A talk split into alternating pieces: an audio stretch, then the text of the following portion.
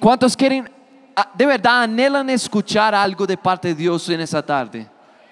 Miren, en las últimas semanas hemos hablado de algo que para mí es muy precioso. Hemos hablado principalmente de tiempo y de propósito. Hemos hablado de cómo el verdadero propósito no es qué tú haces, sino el por qué tú haces lo que haces. Hemos hablado de muchas cosas, de cómo esa generación valora tanto el tiempo, pero al mismo tiempo no entiende nada de sus propias vidas. Son muy productivos, pero no saben cuál es su propósito. Y ese es el más grande peligro, mayor peligro que puede tener un joven. Cuando se siente perdido o de pronto tiene conceptos equivocados en su vida de quién es, de cuál es su propósito y de cómo va a cumplir su propósito. Y miren, les quiero hablar hoy de un tema muy especial y vas a mirar a la persona que está a tu lado y vas a decirle, ya casi. ¿A cuántos les encanta escuchar esas dos palabritas? Ya casi. Si les gusta, a mí no me gusta. A mí no me gusta. Pero ya les explico por qué vamos a hablar de eso hoy. Pero ¿sabes qué es lo importante? Es entender lo siguiente. La manera como vemos nuestros días y nuestra vida aquí en la tierra determina todo lo que vamos a vivir. Cómo vamos a pasar nuestro tiempo, las experiencias que vamos a, a vivir con otras personas, en nuestras familias. Pero de verdad, como vemos nuestros días y nuestra vida, define todo. ¿Cómo ves tu vida?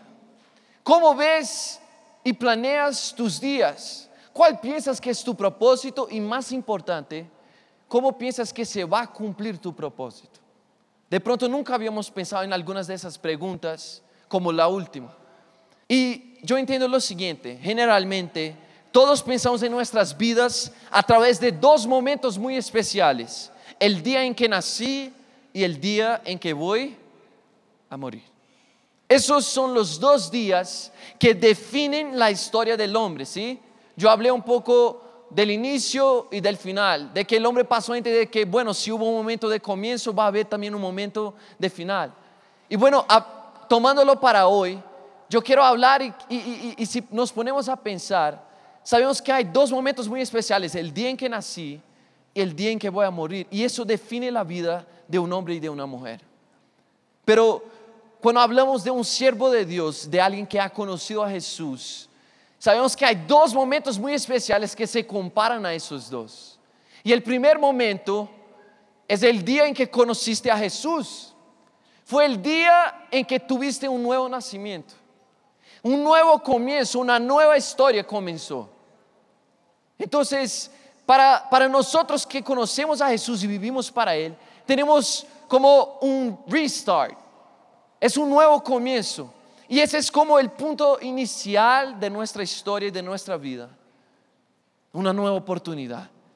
Y el segundo momento, también muy importante para el que sigue a Jesús, es el día en que habrás cumplido tu propósito. Si pensamos entonces en una línea del tiempo, vemos que al inicio está el día en que conociste a Jesús y ese es el día más importante de tu vida. Pero luego todo, todo, todo nuestro enfoque a partir de ese momento pasa a ese segundo día muy importante de nuestras vidas, que es el día en que habré cumplido mi propósito. Mira a la persona que está a tu lado y vas a decirle, hey, dile, hey, hey, ¿estás emocionado por cumplir el propósito de Dios? ¿Sí o no? Larguito, ¿no? Pero bueno. ¿Saben? Es que muchos de nosotros hemos estado muy, muy enfocados en el final y no nos hemos dado cuenta de todo lo que Dios está haciendo en el medio. Muchos de nosotros hablamos del día, el gran día en que habremos cumplido el propósito de Dios, en que habremos hecho grandes cosas, seremos reconocidos por la gente y por las personas.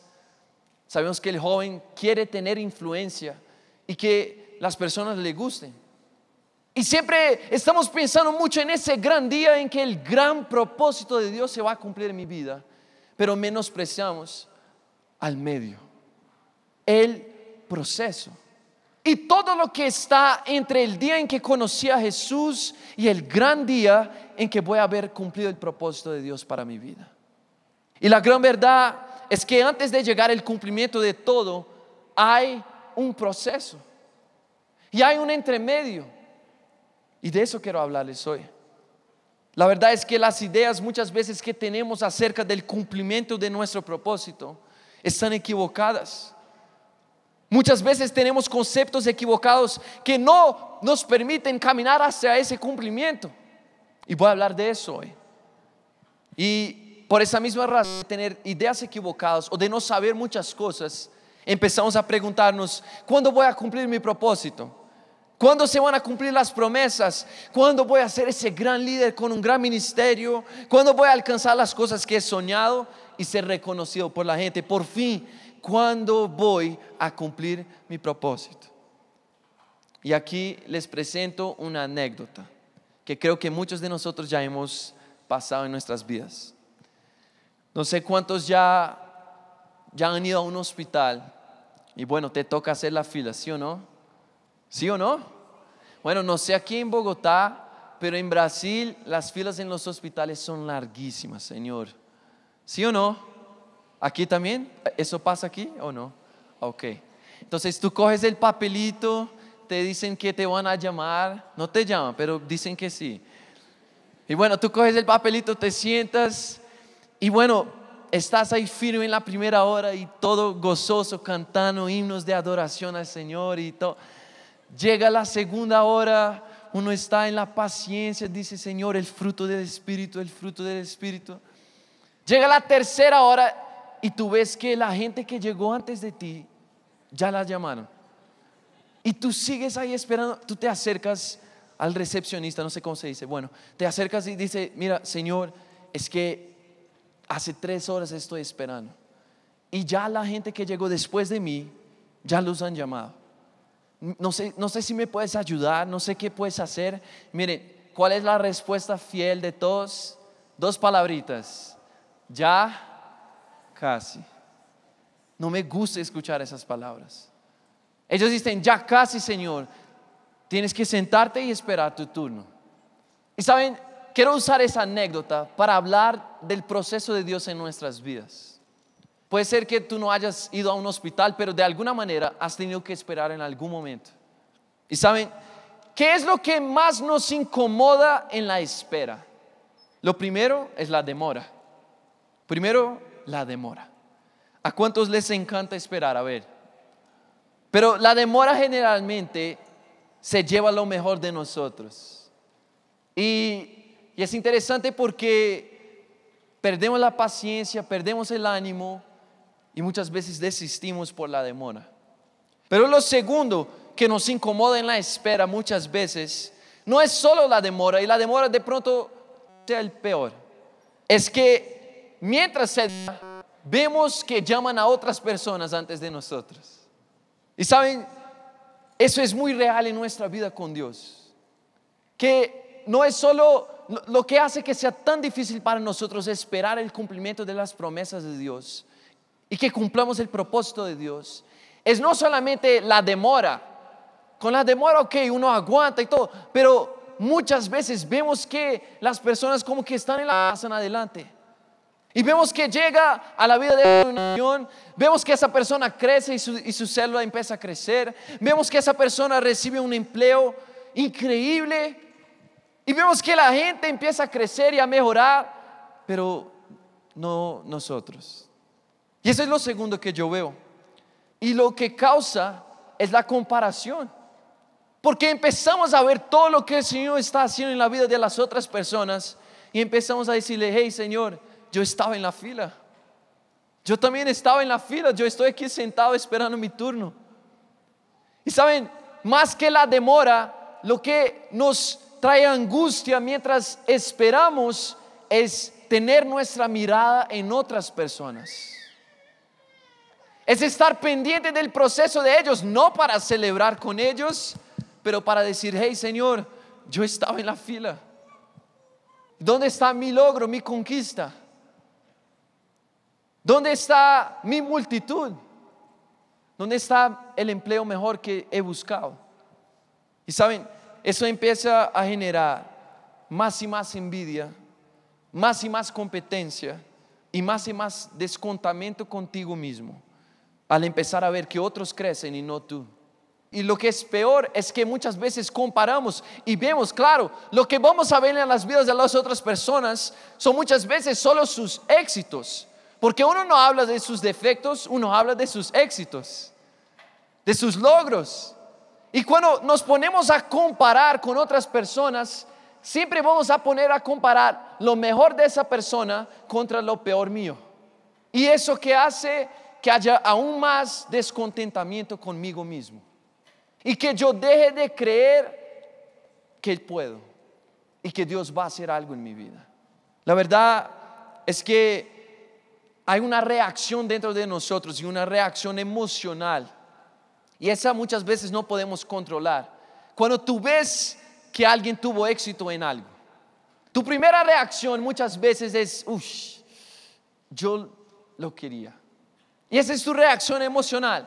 Pero hay una segunda reacción que esa es la que tú tienes que decidir cómo vas a vivir. ¿Qué haces con ese primer pensamiento que llegó a tu mente? Porque muchas veces en esa caminada vemos que otras personas pasan adelante, reciben muchas cosas y nosotros vemos. Y eso es lo que va a definir tu futuro. ¿Qué haces con tus pensamientos? ¿Por qué les comparto de eso hoy? Porque quiero compartirte que no es una lucha tuya solamente. Yo me acuerdo muchísimas veces cuando yo veía un ministerio crecer o conquistar grandes cosas, mi corazón se endurecía y yo pensaba conmigo mismo, nunca lo decía, pero ellos no lo merecen como nosotros. Yo me acuerdo como, como ministro de alabanza, como banda en Brasil, yo me acuerdo que subíamos una canción y de pronto, bueno, alcanzamos 20 mil views en YouTube, no sé. Y bueno, luego otra banda subía una canción y 2 millones y yo, ellos no merecen. Nosotros somos mejores. Y eso hace que uno se vuelva tan crítico, tan negativo. Y eso demuestra solamente que tú no estás listo para recibir tampoco tu recompensa. Yo me acuerdo, a veces yo veía que invitaban a un joven a predicar en una convención grande y yo pensaba, uff, hubiera sido yo. Yo quiero estar ahí. ¿Por qué invitan a ese joven? Miren, quiero decirles que no es lo que tú le dices a la gente, es lo que tú piensas. La gente puede no tener idea de lo que tú piensas, pero la envidia no es por palabras, es por pensamientos.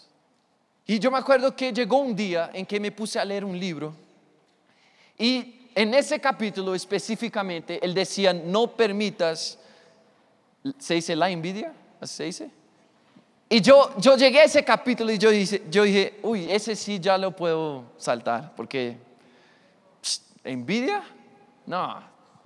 Y yo me acuerdo que empecé a leer las primeras líneas y mira lo que él decía. No permitas la envidia en tu corazón. Él decía, muchas veces yo veía los logros de otros ministerios, de otros pastores, de otras personas, y yo lo primero que pensaba era, ellos no son, de pronto no tienen la misma doctrina que yo tengo, no deberían estar ahí, ¿por qué esa gente escucha a esas personas? O tantas cosas. Y él decía, hasta que un día el Espíritu Santo me habló y yo empecé a hacer un ejercicio que cambió mi vida. Todas las veces en que yo pienso algo mal de alguien que conquistó algo, yo me devuelvo y empiezo a orar por esa persona. Yo me devuelvo y empiezo a bendecir ese ministerio. Miren, yo no sabía que yo luchaba con la envidia hasta que leí ese capítulo. Porque no es algo que nosotros decimos a las otras personas, sino que guardamos aquí adentro. Vemos a la persona creciendo y decimos, ¿y yo? Yo soy mucho mejor que esa persona.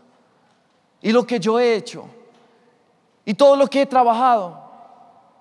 Y cuando escuché ese consejo, yo empecé a practicarlo. Y quiero decirles, no hay nada que te dé más amor por una persona, por un ministerio, por una, por una eh, organización que orar por esa organización, por esa persona, por ese ministerio. Fue lo que yo empecé a hacer. Y sabes, cuando tú lo haces, estás preparando tu propio crecimiento. Estás montando la escalera para que tú subas. Cuando celebras las conquistas y los logros de otras personas, estás preparando el camino para tus conquistas. Yo no entendía eso. Y quiero decirles, jóvenes, nosotros guardamos muchas luchas que tenemos. Yo he intentado cada vez más exponer un poco de mi vida para que tú sepas que es posible luchar y vencer. Para que tú sepas que no eres, tú no estás solo en esas luchas. Y saben, la segunda cosa que yo veo es esa comparación. Empezamos a ver a, las otras personas, ya están tan enfocados en lo que Dios está haciendo en ellos, qué está pasando con esa persona y con esa. ¿Cuántos, cuántos están tan enfocados en las vidas de los famosos y se sienten un nada porque no tienen todo lo que ellos tienen, no hacen todo lo que ellos hacen? Te hacen una fiesta de cumpleaños y van 10 personas y te sientes solo. No, tranquilo. Lo tercero que yo veo, lo primero es la demora. Lo segundo es la comparación a causa de que estamos enfocados en nosotros. Y lo tercero es que muchas veces lo que nos, nos hace que no queramos esperar es tener otros compromisos. Ponte otra vez en esa anécdota del hospital. Tú estás en el hospital esperando que llegue tu turno. Bueno, se está demorando. Tú ves que otras personas están pasando antes de ti.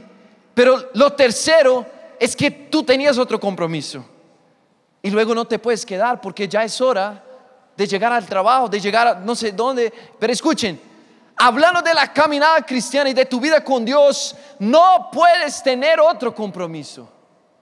Hablando de tu vida espiritual, de, de tu línea de tiempo con Dios, tú no puedes tener otros compromisos.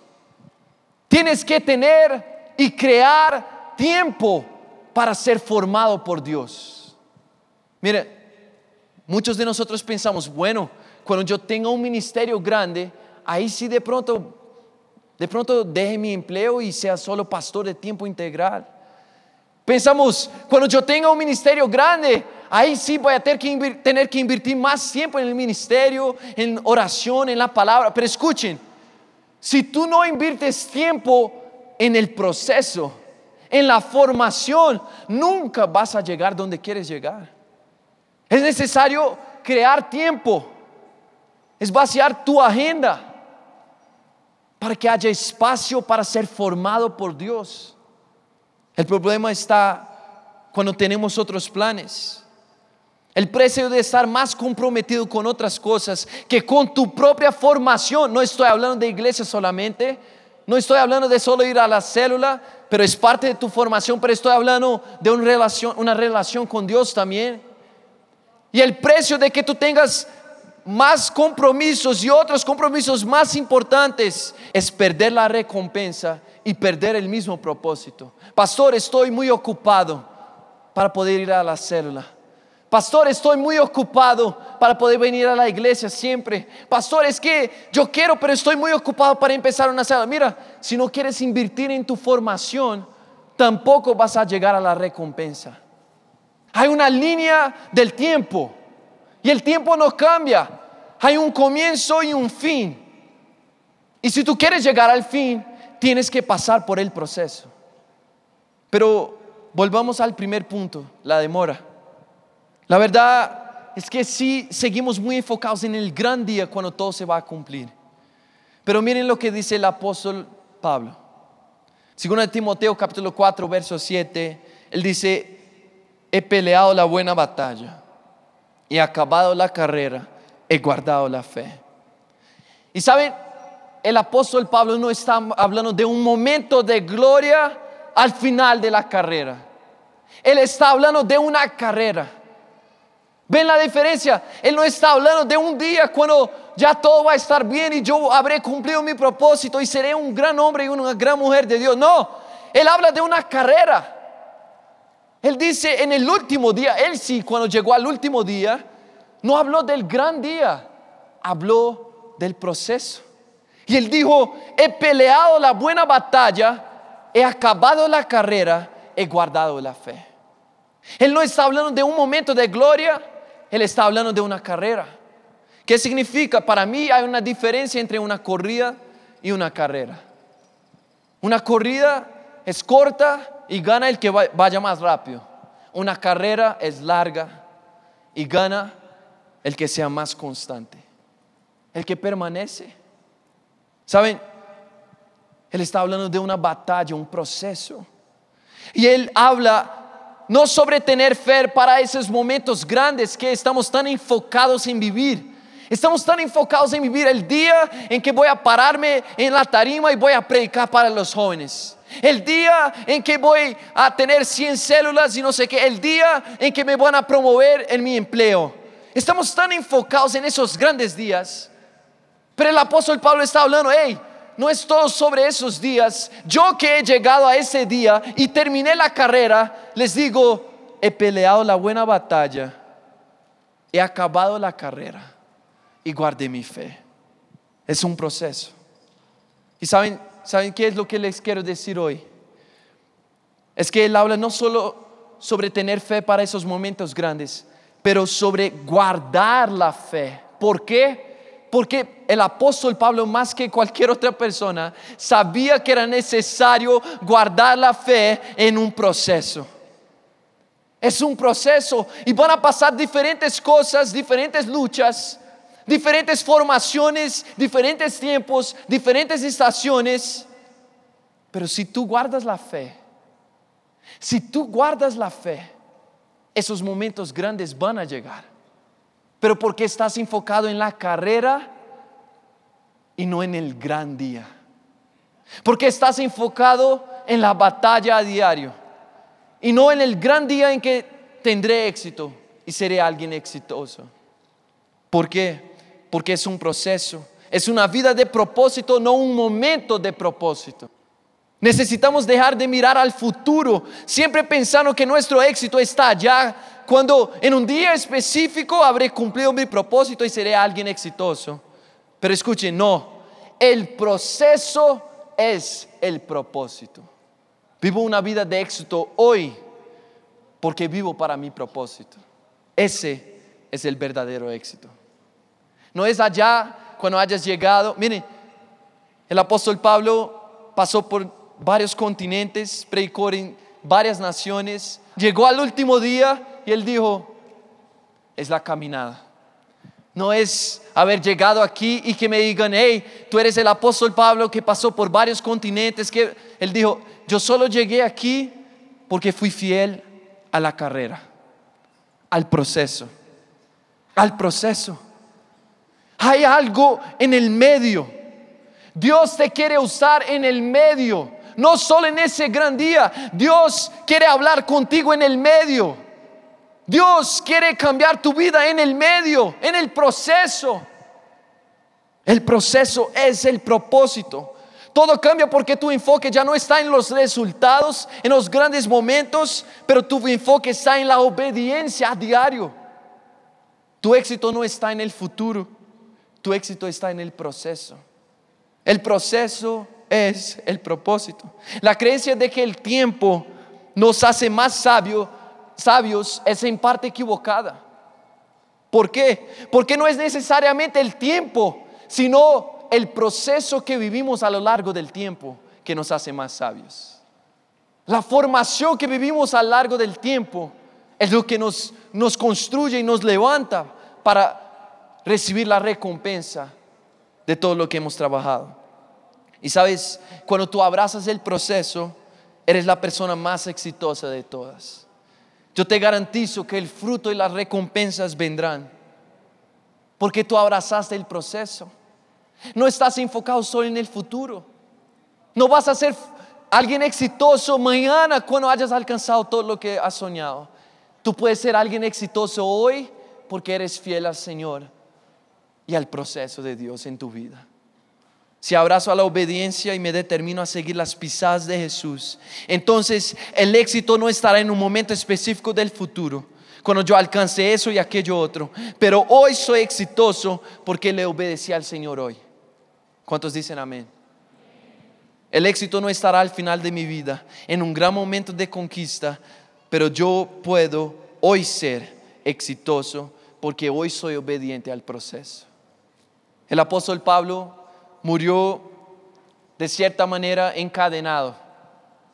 Le dieron algunas libertades, pero él no tenía total libertad para salir a otras naciones y predicar. Dios le había dicho que él tenía que ir a, hablar con el emperador.